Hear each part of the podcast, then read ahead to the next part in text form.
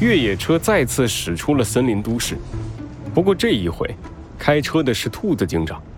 猴子警长和小鸡墩墩半躺在座位上，抓紧时间休息，缓解长途跋涉的疲劳。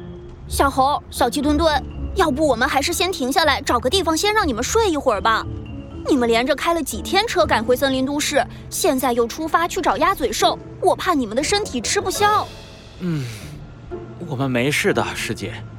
啊，稍微休息一下就好了。是啊，猴子警长。时间紧迫，我们在车上睡就行了，不用停下来。嗯，好吧。哎呀，可恶的弗兰熊，竟敢昏倒这么久，害大家这么担心，还要为他跑前跑后的。等他醒了，一定要到他面前好好抱怨抱怨，让他请我们吃饭。没错没错，吃大餐。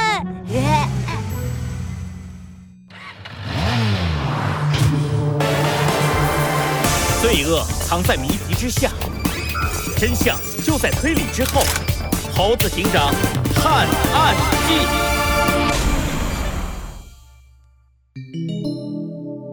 记忆三，请进。森林都市，小邓玲扶着斑马经理来到了一间私人医院的诊室里。啊，医生，请你快看看斑马哥哥吧。我怎么感觉斑马哥哥在这吃完药以后，头疼的越来越厉害了呢？小邓玲一脸担忧的看着斑马经理，斑马经理脸色苍白，捂着自己的额头，对着小邓玲勉强挤出了一个微笑。小邓玲，我没事的。在治疗之前，医生不是也说过了吗？这是正常的后遗症。是啊，这位家属，在进行治疗之前，我可是提醒过你们的。戴着口罩的医生推了推架在鼻梁上的眼镜，冷静地说道：“我这里已经是森林都市最好的专治神经外科的医院了。如果信不过我们，你可以选别的地方看病。”啊，我不不是。好了，小邓玲，我知道你是关心我，你放心吧。既然来了医院，就要听医生的话嘛。斑马经理轻轻地摸了摸小邓玲的脑袋，医生满意的点了点头。那还是这位患者讲理，家属先出去吧，我要开始检查了。啊？哦哦哦哦，好的好的。小邓玲有些慌张的走了出去，轻轻的关好了诊室的门。医生看向斑马经理，点了点头。我们开始吧。最近。在吃了药之后，有什么变化吗？嗯，我经常会做一些梦，而且越来越频繁。斑马经理放下了扶着额头的手，微微皱起眉头，回忆着之前的梦境。我梦到自己被人当做一个怪物，一个异类，所有人都来欺负我。嗯，但是有一个爷爷。对我很好，他把我捡回了家，然后抚养我长大。我还梦到我在一个重要的人的帮助下，加入了一个组织。哦，在那里我找到了存在的意义。嗯，哦，我还梦到，嗯，我和一个警察对峙，最后好像我们一起倒下。每到这时，我就会惊醒。医生，我头疼的原因和这些梦有关吗？嗯，不只是有关，应该说这其实是主要原因。主要原因？是的。我先问你一个问题：你觉得梦里的你是个什么样的家伙？梦里的我，嗯……斑马经理露出了迷茫的表情。他低下头，轻声地说道：“唉，我觉得他是一个很可怕的人，残忍、狡猾、不择手段。说实话，我感觉，我感觉我很害怕他。这样啊。”医生让斑马经理躺到了一张床上，接着他拿出一粒药丸，递给了斑马经理：“那吃吧。”“好的，谢谢医生。”斑马经理吞下了药丸，医生递给他一杯水，随后坐到了他的身边。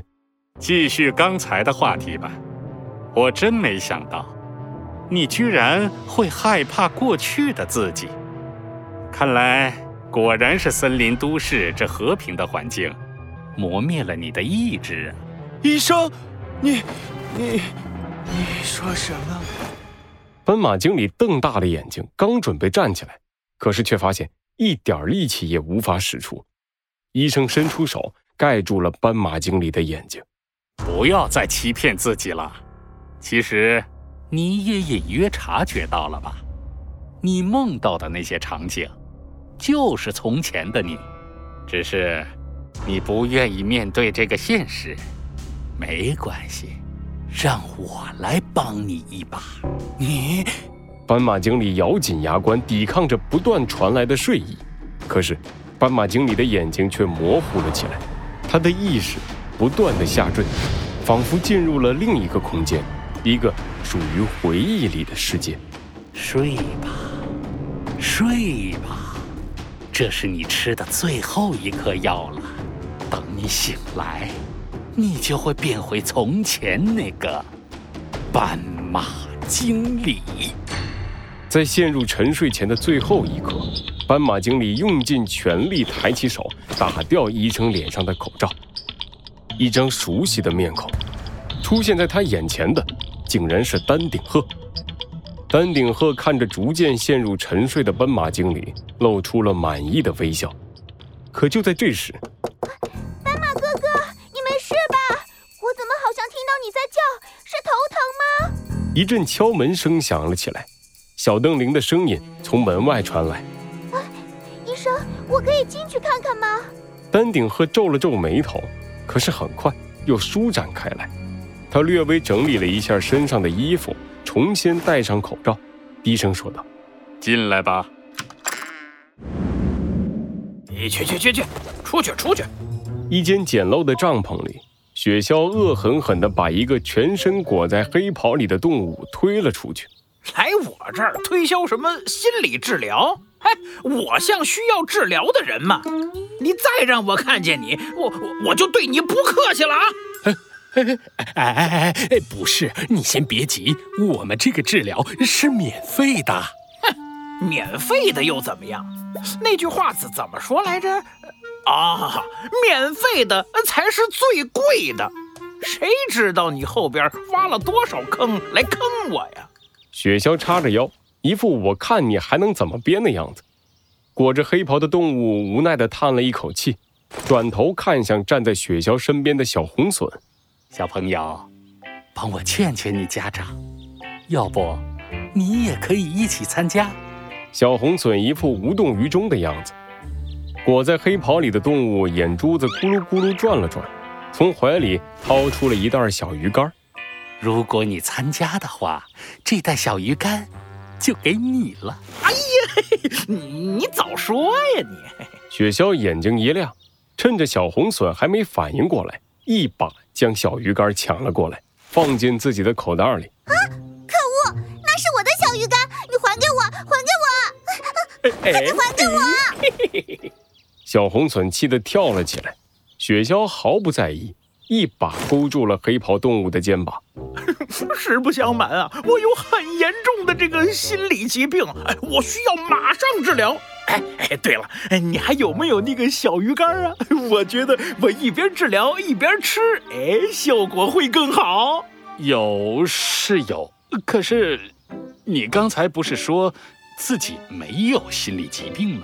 哎呀，刚才是刚才，哎，我就在我们聊天的过程当中啊，我就发现我得了非常严重的心理疾病，我失眠多梦。